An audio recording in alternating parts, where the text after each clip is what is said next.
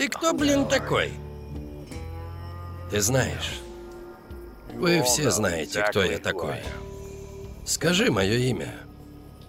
Чего? Я не... Я хрен его знает, как тебя зовут. Нет, ты знаешь, я варщик. Скажи мое имя. Хайзенберг.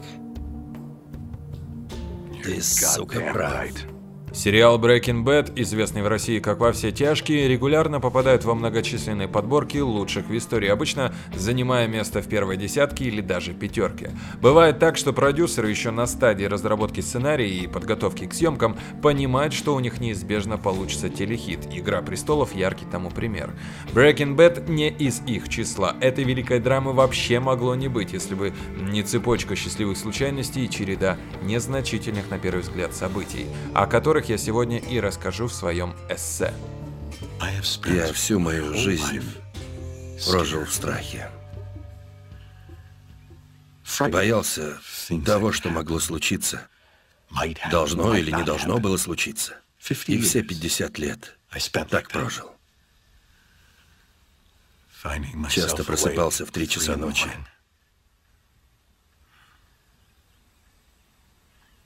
Но знаешь что? С тех пор, как у меня нашли рак, я сплю отлично. И вот тогда я понял, что самое страшное — сам страх. Он настоящий враг. Историю о больном раком легких учителя химии, который перед лицом неминуемой смерти решает заработать изготовлением наркотиков, отвергла сразу несколько телеканалов. TNT, Showtime, FX и даже HBO, что особенно забавно, ведь именно с «Игрой престолов» от них криминальная притча об Уолтере Уайте будет соперничать несколько лет на самых престижных телевизионных премиях мира. Не помогло даже имя Винса Гиллигана, имевшее немалый вес в продюсерском мире телеиндустрии США, ведь Винс был одним из из главных сценаристов культовых секретных материалов. В итоге Breaking Bad приютил AMC, и для кабельного канала это решение стало одним из самых удачных за всю его историю. Счастливой случайностью можно назвать и тот случай, когда Гиллиган уже после того, как написал сценарий для «Во все тяжкие», нечаянно наткнулся на сериал «Уитс», обладающий похожей завязкой. Увидев его раньше, тяжких могло бы и не быть, ведь даже с написанным сценарием он было хотел отменить проект, но продюсерам удалось убедить его в том, что различий больше, чем сходств. Гиллиган приступил к работе над «Во все тяжкие» с одной четкой идеей в голове. Он хотел создать сериал, главный герой которого постепенно превращался бы из протагониста в антагониста, а зрители бы начали задумываться о том, какому человеку они так симпатизируют. Именно поэтому первый сезон «Во все тяжкие» серьезно отличается от остальных. Это настоящая черная комедия, что крайне важно для всей концепции сериала. А потому смена тона в дальнейшем не кажется натянутой. Гиллиган четко знал, куда и как должна повернуться повернуть история и чем она должна закончиться в глобальном смысле. Уолтер Уайт должен был в первый раз предстать перед нами именно таким, забитым маленьким интеллигентом с большим сердцем, стремящимся жить не просто правильно, а праведно. К этому нелепому, слабому, но доброму человечку, решившему на бесславном и болезненном закате своей жизни наконец-то пожить, мгновенно проникаешься сочувствием и симпатией. Тем более, что и цель-то у него благородная – оставить как можно больше денег своей семье, которая всю жизнь жизнь платит за слабохарактерность героя и его абсолютное нежелание добиться в жизни чего-то большего. Даже с катушек Уолтер слетает умилительно и чудаковато, так что, когда герой впервые идет на преступление, начинает варить метамфетамин и продавать его, ты искренне за него болеешь. Мы полюбим Уолтера Уайта и увидим, как он умрет, чтобы потом возродиться, но уже другим человеком. Хайзенбергом. Ведь все следующие сезоны Breaking Bad это хронология превращения некогда честного и порядочного учителя химии в циничного, жесткого и расчетливого преступника. С каждой серией благая цель, четко маячившая впереди, выцветает и растворяется, словно химикаты в колбах лаборатории Уолтера, а поступки самого персонажа запускают дьявольскую машину Голдберга, превращающую судьбы многих людей в пепелище.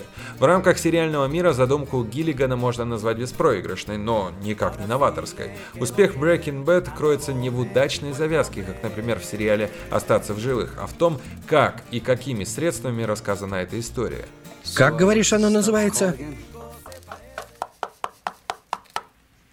Термит. И он разрежет замок? Потому что замок там наверняка здоровенный. Во время Второй мировой у немцев была пушка. Самое большое орудие в мире.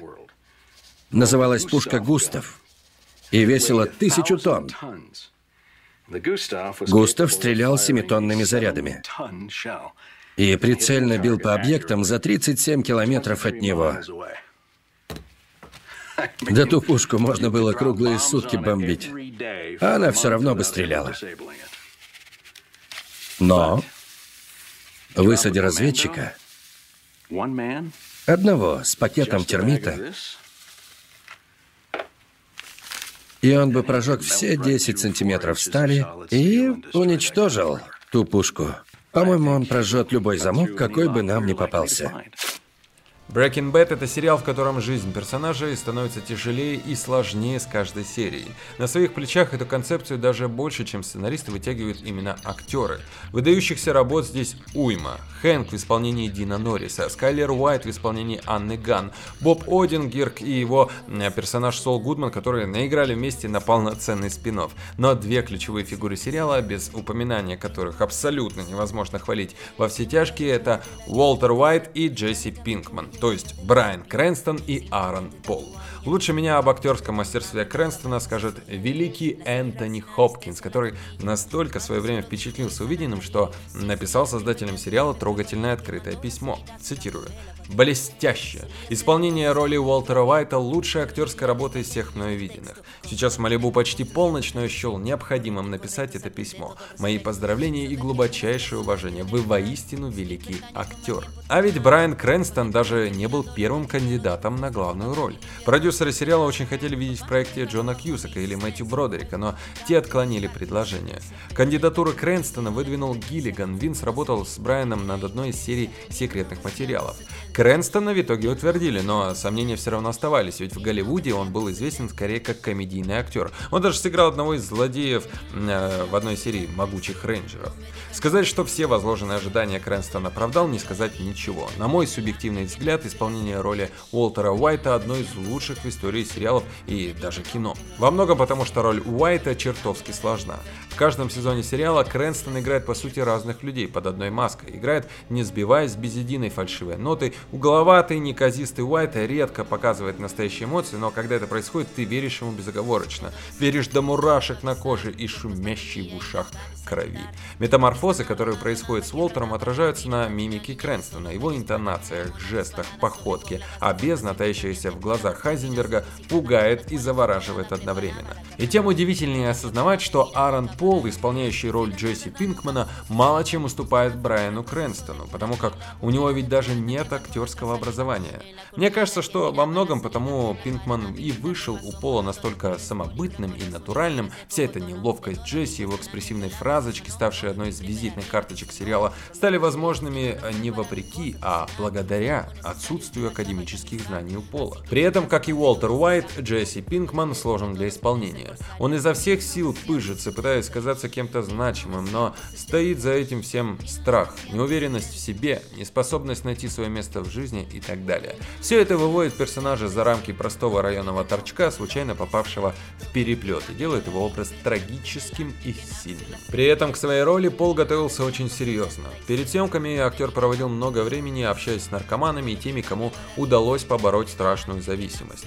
Подобное отношение к делу сыграло Полу на руку. Изначально планировалось, что его персонаж должен выбыть из шоу после 9 эпизодов первого сезона. В итоге в первом сезоне осталось вообще 7 серий из-за забастовки сценаристов. Я к чему вел? Гиллигана и продюсеров настолько впечатлила работа актера, что его героя было решено оставить и превратить в одну из центральных фигур всей истории. Прости, но я все равно откажусь. Я уже принял много неверных решений и не могу принять еще одно. А почему ты их принимал? Ради моей семьи. Значит, решения были верными. Для чего нужен мужик, Уолтер? Для того, чтобы обеспечивать семью. Но я наоборот, потерял семью. Если есть деньги, семью никогда не потерять. Дети всегда на первом месте и важнее всего. А мужик должен всех обеспечить. И обеспечивает, даже если все плевать хотели. И не уважают. И даже не любят. А он вывозит. вывозят потому, потому что он мужик. Хотя во все тяжкие не стремятся к документальности, в плане съемки и повествования он отличается от большинства других драматических сериалов. Все ключевые диалоги сериала происходят либо в звенящей тишине, либо в нарочито усиленных звуках окружения. Даже самые душераздирающие сцены нам показывают буднично. Если персонаж захлебывается рвотой от передоза или получает пулю в голову, не ждите грустных скрипок и пафоса. Это, кстати, роднит Breaking Bad с той же прослушкой.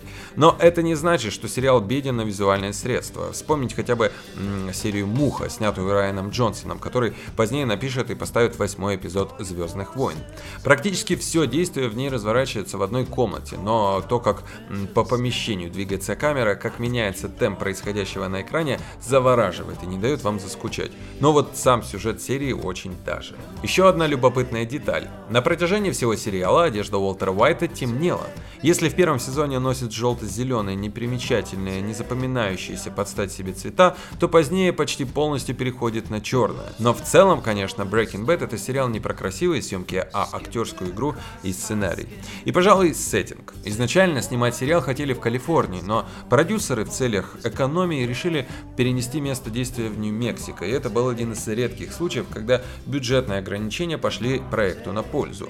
Жаркие, выжженные степи Альбукерки позволили создать душную атмосферу нео-вестерна, а прерии стали идеальным плацдармом для многих ключевых сцен сериала. Кроме того, в Нью-Мексико самый большой процент наркоманов среди всех штатов США, из-за чего поверить в рассказанную сериалом историю американцам было еще проще. Ну а звезды сложили их талантливые сценаристы, выдающиеся актеры, умелые режиссеры и монтажеры. Во все тяжкие это пример сериала практически лишенного слабых мест, и у него нет ни одного провисающего сезона. А потому число зрителей с каждым годом не падало, как это бывает почти всегда, а увеличивалось. И финал сериала посмотрело 10 миллионов человек, почти в два раза больше, чем любой другой эпизод. Всем хотелось посмотреть, чем закончится история Уолтера Уайта, и вряд ли кто-то остался разочарованным. И не нужно здесь никакого продолжения, пускай все те талантливые люди, подарившие нам этот великий сериал, мчатся дальше, как Джесси Пинкман, наконец-то обретший свободу в самом последнем своем появлении на экране. Но продолжение будет, правда лишь в виде полнометражного фильма, где по слухам будет рассказано о дальнейшей жизни Джесси, к роли которого вроде как возвращается Ран Пол. Ну и Брайан Крэнстон появится вновь на экранах, правда лишь во флешбеках. Ах да, чуть не забыл. Есть еще один проект от Гиллигана под названием «Лучше звоните Солу», который является своеобразным спин сериала «Во все тяжкие». Там сюжетная линия строится на жизни известного нам адвоката Сола Гудмана, который вовсе не Сол Гудман. Кому-то зашло, кто-то начал сравнивать, но мне проект понравился и я жду продолжения, ведь сериал снимается по сей день. Кстати, в ролях мы можем увидеть знакомых нам лиц, что, безусловно, приятно и не дает забыть о великом творении Breaking Bad. Че он вякнул? Мы решаем вопрос. Eso es ridículo. No voy a permitir que un mocoso que ni siquiera puede sintetizar ácido enseñe mi negocio. Скажи Гондону, если хочет научиться варить мой товар, пусть делает по-моему. Правильно? Я знаю английский. Значит, понял слово «гондон». А теперь тащи фенилуксусную кислоту. Гондон. Сколько времени займут know. Не знаю, без понятия. Минимум несколько часов. Подожду. А пока потрещим за состояние вашей лабы. У вас что, стандартов нет? Здесь же в натуре бардак. Короче, ща будем драить все чаны, баки и все столы. Потом заборем все возможные источники загрязнений. И только после начнем варить. Компренде? Ты кем себя возомнил? Меня припер твой босс, чтоб я навязал за тему. А если ты своей лабой так рулишь, то тебе вообще везет, что еще не пнули под жопу. Так что если не хочешь быть пнутым, завязывай скулить, как мелкая сучка, и делай, что я скажу, понятно? А напоследок я скажу немного фактов. Во вступительных титрах показывается формула метамфетамина, а в заглавных буквах имен и в самой заставке сериала демонстрируются некоторые химические элементы. Синий мед, который курят и варят герои сериала, на самом деле не что иное, как подкрашенные кусочки сахара или леденцы. Главный герой сериала Уолтер Уайт в криминальном мире известен под псевдонимом Хайзенберг, основанный на имени Нобелевского лауреата по физике 1932 года Вернера Карла Гейзенберга. Изначально Гектор Соломанка, а не Густаво Фринг должен был быть главным злодеем в третьем и четвертом сезонах. Реальный агент АБН и профессор химии учили актеров сериала варить мед. 3 миллиона долларов. Такова стоимость съемок одной серии во все тяжкие. Телеканал AMC разрешил сценаристу Винсу Гиллигану употреблять слово «факт» только единожды в сезоне, поэтому Гиллиган каждый раз использовал эту возможность на всю катушку. Сайт «Спасем Уолтера Уайта», созданный во втором сезоне Уолтером-младшим, действительно существует. Так же, как и существует сайт адвоката Сола Гудмана «Лучше звоните Солу». Сериал вошел в Книгу рекордов Гиннесса 2014 года как сериал с самым высоким рейтингом после того, как он набрал 99 баллов из 100 на портале Metacritic. Во время съемок одной из сцен с проституткой Венди случайный прохожий принял актрису за настоящую жрицу любви и пытался договориться о цене. Как зовут, дорогуша? Венди. Венди, значит. А сколько берешь за Сэнди, Венди? Одна из серий пятого сезона посвящена Кевину Кордаско, подростку-суперфанату сериала, который умер от рака в марте 2013 года. Перед смертью Кевин встретился с актерами и создателями сериала, которые предложили ему прочитать сценарий финала шоу. Но Кевин отказался, так как не был уверен, что сможет держать его в секрете. У Брайана Крэнстона есть татуировка символ Breaking Bad на пальце. О сериале высоко отозвался писатель Стивен Кинг, сказав, что это лучший сценарий на ТВ. Грозные племянники Гектора Соломанка, братья Лионел и Марко Соломанка на самом деле являются братьями-близнецами, и только один из них профессиональный актер. Сцена со смертью Густава Фринга была создана с участием гримеров сериала «Ходячие мертвецы». Многими критиками она признана как лучшая сцена, которая когда-либо была показана по ТВ. Ну и последний факт на закуску. Во все тяжкие состоит из 62 серий. 62-м элементом в периодической таблице химических элементов является самарий, изотоп, который используется для лечения различных форм рака, включая рак легких. Да ладно тебе, ну... Такой правильный дядька, прямой как палка, и вдруг сколько тебе? 60 стукнуло и решил во все тяжкие. Мне 50. Да все равно странно. В башке не укладывается. Слушай, если у тебя шифер потек, если ты сбрендил или депрессуешь, всякое бывает, то мне надо об этом знать. Понимаешь? Понял? Меня это тоже касается. Просто я проснулся. Чего? Да, можно бесконечно еще рассуждать над тем, насколько он хорош или наоборот, как кому-то его скучно смотреть. О том, что что-то могло бы быть иначе, но уже и не важно. Сериал состоялся и стал как минимум на этот век одним из лучших. С вами был Глеб Новоселов, смотрите только хорошее кино и не бойтесь длинных сериалов, порой они более чем стоят того. Пока. В мире, где кино было вымещено телевидением как жилой средой для взрослых, выходит лучший драматический сериал в стиле HBO, где нельзя материться и показывать сиськи. Тем не менее, он так хорош, что даже телеснобы наконец заткнулись про прослушку. Во все тяжкие. Такой крутой сериал, что вы за поями смотрите его на Netflix. Такой увлекательный, что вы навязываете его своим друзьям, даже если они не смотрят телевизор. И он вызывает такую привычку, что вы постоянно о нем говорите. Короче говоря, он как наркотик. Насладитесь красотами Нью-Мексико, потому что из-за местных налогов снимать там дешевле, чем в Лос-Анджелесе. И познакомьтесь с учителем химии Уолтером Вайтом. Он болен раком, из-за которого кашляешь. Очень много.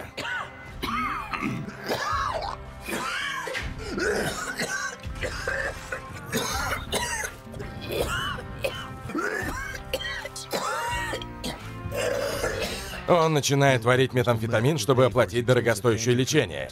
Потом, чтобы обеспечить свою семью. А потом просто потому, что может. Назови мое имя. Гейзенберг.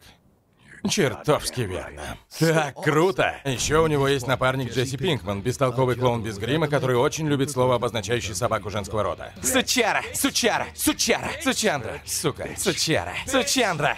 Сучара. Вместе они будут противостоять самым страшным злодеям в истории телевидения, все из которых окажутся злобными латиносами. Ай-яй-яй. Но и это еще не все. В семье Уолта тоже разворачивается драма. У него есть крайне бесячая жена Скайлер. Уолт, мы не пользуемся мастер-карт. Мне не нравится, когда ты со мной не разговариваешь. Ты совсем с ума сошел? И поначалу вам захочется, чтобы она просто исчезла, но потом вы будете надеяться, что ей удастся сбежать, потому что она замужем за полнейшим социопатом. Это я. Опасность. Хочешь со мной сразиться? Хочешь забрать моих детей? Также появляется младенец, который появляется только когда это удобно, и сын. Но мы не уверены, что над ним можно стебаться. И свояк полицейский, который совершенно не умеет шутить. Иногда преступника не узнать, даже если он так близко, что может грыжу твою рассмотреть. Облысел, пару раз посидел в засаде, и теперь ты что, Пуаро? И не может вычислить, что член его семьи заправляет метамфетаминовой империей. Готовьтесь увидеть сериал, где кто угодно может погибнуть когда угодно и как угодно. От канцелярского ножа и велосипедного замка до банкомата. От черепахи-бомбы с отрезанной головой до взрыва опасного дедушки. В стиле Джимми Хендрикса, от Пантиака Ацтек. Беги. А вот это скрытая реклама. В главных ролях. Завтрак. Субъективная камера. Фиолетовый цвет. Бочки с трупами. Лысые мужики. Предзнаменования. Магниты. Камни. Это минералы. А, минералы. Пицца на крыше. Половина мистера Шоу. Папа Малькольма. И самый главный приз – участник, который прав. Во все тяжкие. Серьезно, давайте скорее начинайте смотреть, иначе белые люди изгонят вас из своего общества. Просто они в основном только о нем и говорят.